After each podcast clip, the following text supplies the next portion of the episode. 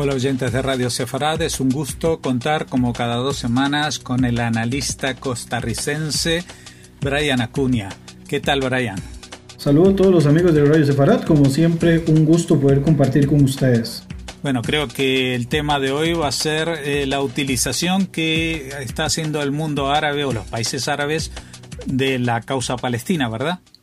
Eh, el programa de esta semana pues quisiera enfocarlo relacionado con un artículo que escribí para la revista Wall Street International, Wall Street Magazine International, que va a salir en los próximos días, que es como la segunda parte de un artículo que había escrito para el mes de enero, también para la misma revista, sobre el tema del el liderazgo palestino y todos los, los esfuerzos y las eh, situaciones complejas que ha estado viviendo esta población. El primer artículo se llamó Los nefastos eh, vacíos en el liderazgo palestino, donde explicaba de una manera general cuál fue la situación que llevó al actual cisma que vive la población palestina gracias a sus líderes, ¿verdad? Que en su momento pues fueron eh, pues cayendo, ¿verdad? Una circunstancia en la que mantuvieron un mismo, una misma cabeza durante tantos años y que a partir del 2004 con la muerte de Yasser Arafat pues terminaron em, siendo gobernados o liderados propiamente por dos facciones que se han venido peleando desde ese momento el liderazgo de la población palestina. Obviamente este cisma de alguna manera pues eh, impide que se pueda conversar sobre temas como lo que tiene que ver con la situación eh, de los palestinos con Israel, muy difícil que los palestinos puedan llegar a algún tipo de solución con Israel, de alguna forma también este statu quo en el cual la percepción de divide y vencerás, pues mantiene. Todavía con la fuerza que Israel eh, pues sostiene hasta este momento, a diferencia del, liderazgo eh, palestino en general, tanto de la autoridad nacional que en estos momentos solamente dirige desde la zona de la margen occidental, los territorios de Judea y Samaria históricos, o como le conocemos popularmente como Cisjordania, mientras que el Hamas mantiene una posición beligerante gobernando el enclave costero de la franja de Gaza. Eh, en este segundo artículo que sale a mediados del mes de febrero, pues eh, se intentó también desarrollar un poco cuál ha sido el rol que han tenido otros este, actores del sistema internacional con respecto a la causa palestina. Este artículo eh, menciona un primer actor que es el cual se ha desarrollado. La idea es en los próximos meses poder desarrollar también el rol que han tenido otros actores y en este caso muy particular ha sido el rol del liderazgo árabe con el tema palestino a través del tiempo y en la dinámica actual de la región. Por supuesto que para poder explicar el rol de los actores internacionales en su papel con la región de Palestina y posteriormente con la población y el gobierno palestino, que es algo que no ha estado íntegro desde el principio, sino que ha sido evolutivo. Hay que entender como siempre, ¿verdad? En este contexto a Palestina, la región de Palestina, como la parte del territorio del restante mandato británico o el fideicomiso eh, que se llamaba Mandato Británico de Palestina, ¿verdad? que es establecido en algún momento eh, después de la Primera Guerra Mundial, que se crean varios fideicomisos y a esta región de Palestina le denominaríamos al restante territorio del mandato que no se autodetermina en 1948. Obviamente es obligatorio comprender que ha evolucionado en distintas etapas, ante lo cual, pues a grandes rasgos, he desarrollar uno a uno la forma en la que se han ido comportando en la realidad dentro del terreno. Las razones para comenzar con el liderazgo árabe, pues son más que evidentes, ya que Estamos hablando de los gobiernos y de los países que de alguna forma más directa han participado de la situación que vive el liderazgo palestino actual y los diferentes territorios que se mantienen todavía bajo una eh, conciencia verdad de, palestinos. Desde antes de ejecutarse el plan de partición, según la resolución 181 del año 1947, los países árabes presionaban con una guerra total en el caso de que los judíos palestinos tomaran la decisión de declarar su independencia y lograr su proceso de autodeterminación, proceso que además eh, venía a confirmar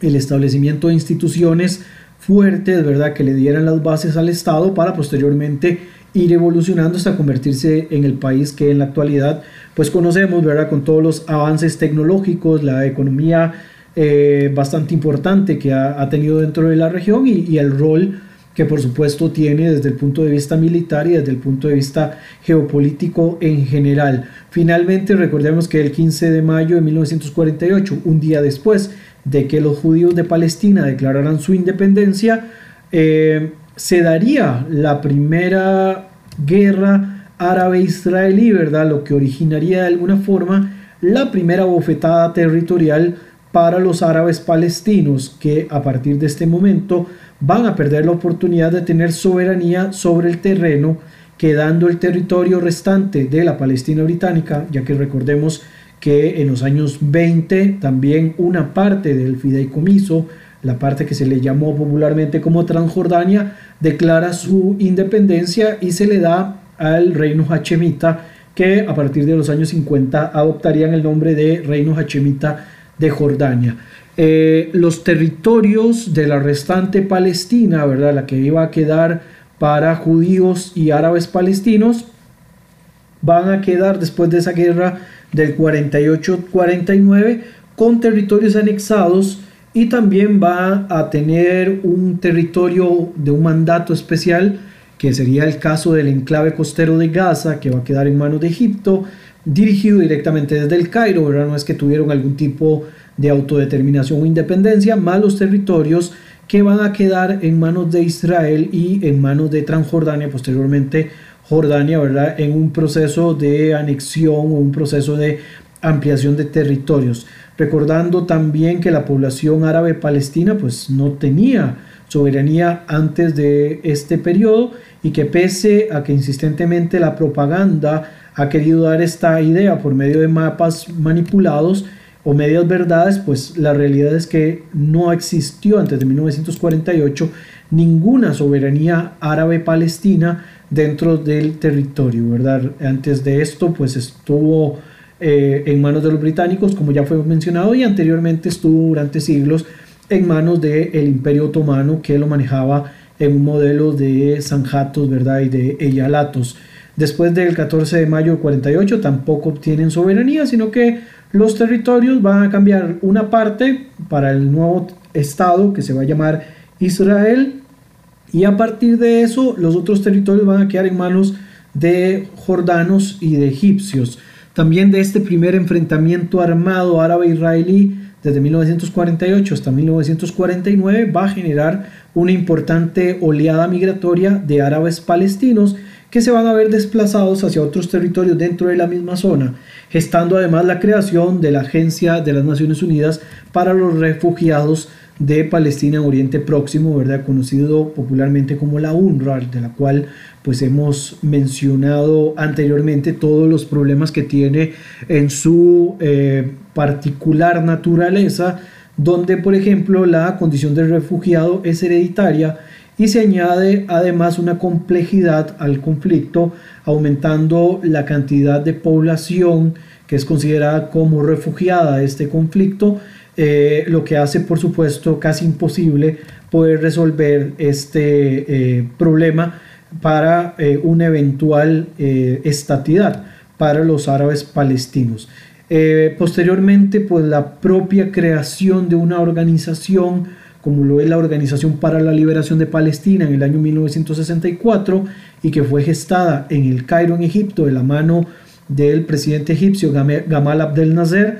eh, va a en su momento endosar el, eje de responsabilidad en el político Ahmad Zukeiri, quien eh, va a mantenerse eh, como un vocero de la causa palestina en su momento hasta la derrota del panarabismo en la guerra de 1967 contra Israel. Posteriormente el liderazgo de la organización va a ser asumido en su totalidad por Yasser Arafat, quien va a a mantenerlo hasta el año 2004. Eh, Suheiri en su momento, como mencioné, logra controlar el brazo político de la OLP, sin embargo cuenta con un débil músculo militar, eh, que es el Ejército para la Liberación de Palestina, por lo que pese a sus esfuerzos, porque mantuvieran mayor autonomía política y una vocería mucho mayor, finalmente van a quedar atados a los intereses del presidente Gamal Abdel Nasser y todas las acciones y todo lo que se ejecuta va a ser enviado desde el Cairo. Por supuesto, después de los fracasos de Nasser, principalmente luego de esta nefasta pérdida de 1967 y todavía como un aspecto fundamental la eh, pérdida que tienen en la guerra de 1973 contra Israel, se empieza a modificar diametralmente el paradigma del conflicto árabe-israelí y se le empieza a dar más fuerza a la dinámica del conflicto palestino-israelí. Y es aquí donde el rostro de Yasser Arafat, conocido también con el nombre guerrero palestino de Abu Amar, va a convertirse en la cara visible de los palestinos frente al mundo y a partir de acá se va a cambiar también la dinámica global en cuanto al apoyo que existía, ¿verdad? Si anteriormente muchos países tenían una posición un poco más favorable hacia Israel en sus conflictos contra el mundo árabe, a partir de la implementación o de la, de la fuerza del discurso del tema palestino-israelí, se le va a dar más fuerza o más empuje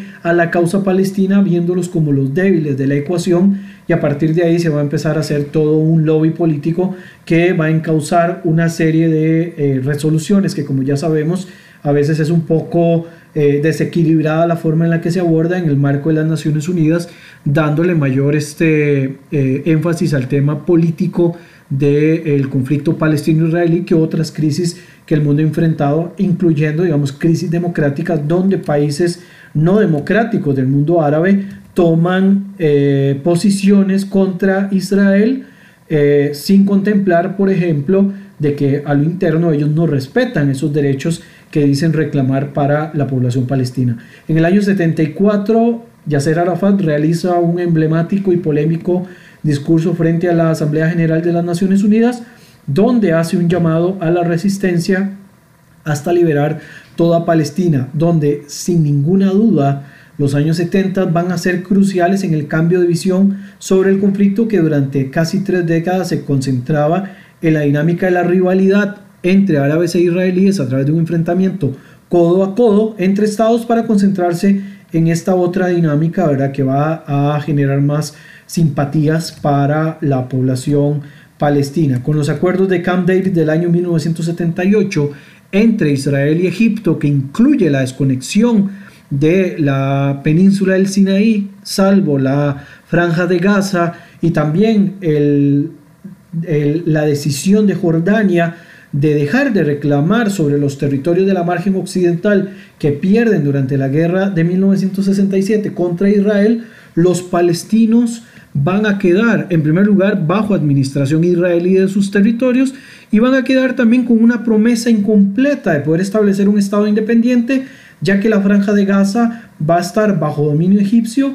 eh, que estuvo, perdón, bajo dominio egipcio, va a quedar en estos momentos bajo la administración total del gobierno de Israel, por lo menos hasta el año 2005, que es cuando se hace el plan de desconexión unilateral que decide en su momento el primer ministro Ariel Sharon, ¿verdad? Y que se convierte en toda una polémica por esta salida. Y los territorios de Cisjordania, que anteriormente estuvieron anexados por el gobierno de Amán, el gobierno jordano, van a correr con la misma suerte. No va a ser sino hasta la conferencia de Madrid del año 1991 que se le va a brindar mayor legitimidad al liderazgo palestino frente a Israel y el mundo. Luego, con los acuerdos de Oslo del 93 y el 95, llegan a tener un poco más de autonomía, aunque sinceramente muy debilitada por el entorno que les toca vivir, con una terrible falta de consenso interno y con una voluntad política muy débil por parte de los actores involucrados directamente en el conflicto. Aquí tendríamos que hablar del gobierno de la Autoridad Nacional Palestina y del gobierno israelí, así también como la falta de voluntad que existió por parte de los aliados externos para lograr fortalecer los acuerdos hasta llevarlos a un proceso de estatidad de cara, digamos, a las intenciones palestinas. Los aliados han priorizado en sus agendas por encima del interés de los territorios en conflicto y cuanto más viejo se hace el conflicto, las necesidades estratégicas van cambiando y pierden posicionamiento en la agenda global. La causa palestina, sin ninguna duda, ha sido para el mundo árabe una moneda de cambio para sus propios intereses. Por lo tanto, entre los gobiernos árabes es un tema sumamente ambiguo y en ocasiones sumamente prostituido, si utilizamos una palabra muy fuerte. En el pasado Gamal Abdel Nasser lo hizo, el presidente egipcio Hafez al-Assad también lo hizo, el presidente sirio, perdón, en su momento también el rey Hussein de Jordania y Saddam Hussein, presidente de eh, Irak, en su momento también tuvieron una relación de odio y amor por los palestinos. En su caso, Gamal Abdel Nasser hizo de la OLP su herramienta de ataques contra Israel sin asegurar una intención de soberanía para la población, sino en seguir su proyecto panarabista. Por su parte, el mencionado y desaparecido expresidente Hafez al-Assad hizo esfuerzos en los 80 por debilitar a la OLP e intentar sacar a Yasser Arafat del poder de la agrupación. En algún momento también Hafez al-Assad le dijo a Arafat que recordara que los palestinos propiamente no existían, sino que ese territorio era considerado la Siria del Sur, ¿verdad? Una forma todavía de ridiculizar y de dejar en un segundo plano las intenciones de la, situación palestina. Mientras tanto que el rey Hussein I de Jordania en el año 1970, recordemos que ejecuta una operación infame que se denominó el Septiembre Negro, donde hubo al menos 2.000 y 3.000 muertos, dependiendo por supuesto de la fuente que se consulte, eh, de los palestinos y fue expulsada la OLP en su momento, ¿verdad? Y tuvo que, como siempre, errar y eh, lograr asentarse en otra parte de la región del Medio Oriente. Saddam Hussein, por su parte, brindaba ayuda económica para la resistencia palestina, lo cual no quería decir necesariamente un apoyo hacia la población.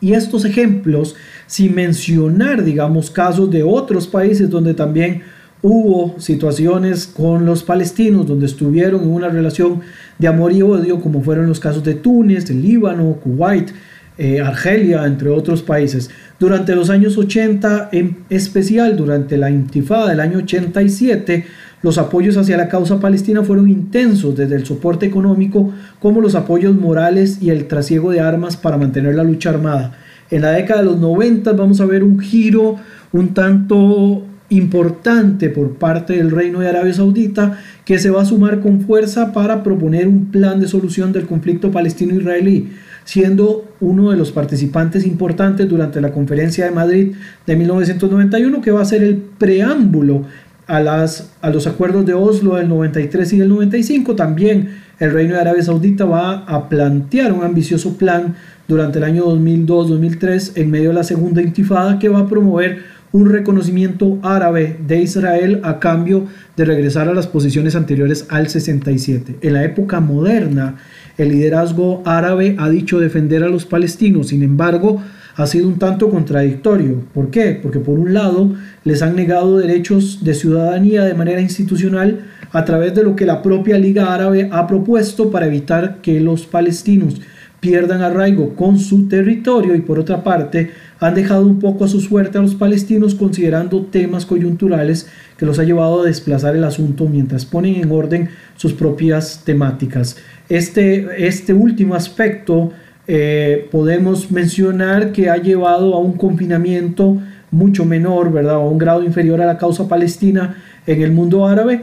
y al conflicto contra Israel también se le ha desplazado ya que el mundo árabe tiene otras prioridades en pleno siglo XXI que pasan por un lado por la diversificación económica de cara al año 2030 en algunos casos como pasa con los países del Golfo y también por la necesidad de generar un eje de alianza para luchar contra los intereses geopolíticos del gobierno de la República Islámica de Irán en el Golfo y contra la República de Turquía en el Mediterráneo Oriental.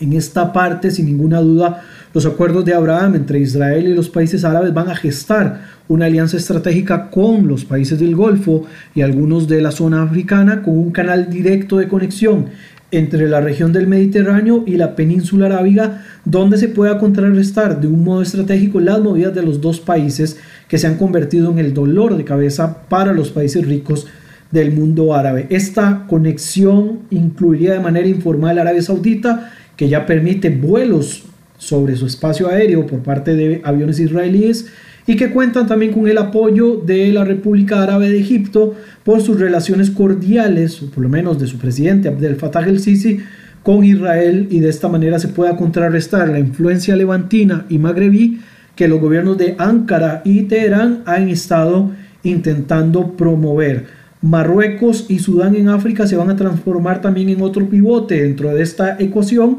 para contrarrestar los movimientos de Erdogan en la zona, por lo que los acuerdos árabes israelíes serían un acertado movimiento con un elemento no menor que se hace en contraposición, perdón, de los intereses de otra población que también tiene sus propios eh, issues, sus propios problemas de autodeterminación, como lo es el pueblo saharaui, ¿verdad? Quienes, al igual que los palestinos, van a quedar desplazados en la agenda de intereses de la política internacional actual, principalmente con la decisión del gobierno del expresidente estadounidense Donald Trump de catalogar el territorio saharaui como parte del Marruecos histórico. Por su parte, por el temor también al crecimiento de la influencia iraní, es que se ha hecho también necesario esta alianza del mundo árabe con Israel y de alguna manera también Israel tiene cierto contacto con el gobierno ruso, con quien se ha mantenido, digamos, un canal directo de eh, comunicación para evitar de alguna manera que Irán siga teniendo una posición fuerte dentro de la región levantina. Eh, esto, por supuesto, señala de que el gobierno de Putin en estos momentos no tiene ningún interés de defender la causa iraní dentro de esta dinámica eh, del Medio Oriente porque en la situación actual mantiene todo el emporio o el poderío que necesita y de alguna manera también pues eh, ayuda de alguna forma a equilibrar. Ese temor por supuesto por el crecimiento de influencia iraní, que es el otro aspecto por el cual se ha desplazado la causa palestina a un lugar no muy privilegiado entre el mundo árabe moderno, no así en la agenda iraní, que a diferencia del mundo árabe, sí mantienen, digamos, una posición latente con respecto a el tema palestino, que muy probablemente en artículos posteriores que estoy desarrollando para esta revista y que los utilizaré como base también para columnas de Radio Sefarat, eh, voy a mencionar, digamos, cuál es el rol de Irán dentro de la dinámica actual del conflicto entre palestinos e israelíes, porque la agenda iraní es un poco más intransigente con esta circunstancia y tiene una posición un poco más fuerte. Por si fuera poco, en esta situación de la alianza árabe-israelí contra el eje, podríamos llamarle de alguna forma, o el binomio Irán y Turquía, inventamos a Qatar por ahí, entre algún paréntesis, estos dos países, Irán y Turquía, se comprometieron el pasado 29 de enero a impulsar las relaciones entre ambos países, principalmente desde un punto de vista comercial. Ah, ahora bien, para la situación de la crisis del liderazgo palestino, el mundo árabe ha querido influir para tener alguien que pueda seguir con su dinámica y que, que ellos estén desarrollando. Egipto ha sido crucial para hacer un llamado a las partes palestinas a sentarse en la mesa de, negociaciones, llegar a un diálogo y poder llevarlos hacia un gobierno de unidad después de varios años de división. El mundo árabe también está considerando un heredero al gobierno de la Autoridad Nacional Palestina, que en estos momentos es Abu Mazen y que, bueno, han apuntado eh, en este caso a un viejo conocido de la eh, fórmula del mundo árabe, como lo es Mohamed Dahlan, ¿verdad? un viejo conocido también del mundo palestino, que se le considera un detractor por algunas de las posiciones. Y eh, la idea es poder imponerlo, ¿verdad? De, alguna forma, o que éste obedezca de alguna forma a los objetivos que tiene el mundo árabe con respecto a, a la zona. De Mohamed Daglan ya habíamos hecho anteriormente una columna, por lo tanto no voy a mencionarlo nuevamente, simplemente que está dentro de la órbita del mundo árabe para imponerlo como nuevo líder del mundo palestino. Sin embargo, las condiciones actuales de división entre facciones lo conservarían a Mohamed Daglan en el caso de llegar al poder y por lo que Egipto y otros países árabes se quieren involucrar un poco más en esta dinámica, lo conservarían o lo mantendrían como poder de solamente una parte de los palestinos y haría solo un recambio en la zona donde pueda tener algún tipo de alcance que sería en la margen occidental, manteniendo en otra órbita distinta al enclave de Gaza, donde hay fuerte presión para seguir manteniendo la influencia iraní, que eh, como les dije lo abordaré posteriormente, aunque dadas también las circunstancias actuales, existen canales abiertos para decantarse por una influencia proveniente del gobierno de Recep Tayyip Erdogan, que Ankara imponga algún gobierno en, o mantenga algún gobierno cercano a ellos, ya sea el Hamas o algún otro liderazgo similar, por la, la influencia que tiene Turquía o la Turquía de Erdogan, por lo menos ideológicamente hablando, de la hermandad musulmana egipcia, recordando que el Hamas es una rama de eh, Palestina, los hermanos musulmanes, o que por el contrario, dadas las necesidades de la población y su situación humanitaria y económica, así como la pandemia, tomen la decisión de aceptar las condiciones del liderazgo árabe actual, que además va encaminado a una renovación en su visión regional y global, dejando un poco de lado las dinámicas de conflicto y entrando más a las dinámicas de nuevas inversiones y de nuevas alianzas y cooperación, incluyendo países occidentales e Israel y algunas de las reformas que ha propuesto el príncipe heredero de los Emiratos Árabes y también de Arabia Saudita pueden demostrar, digamos, estos cambios que se están dando dentro de la órbita y del pensamiento del mundo árabe. Queda debiendo el mundo árabe con respecto a la población palestina,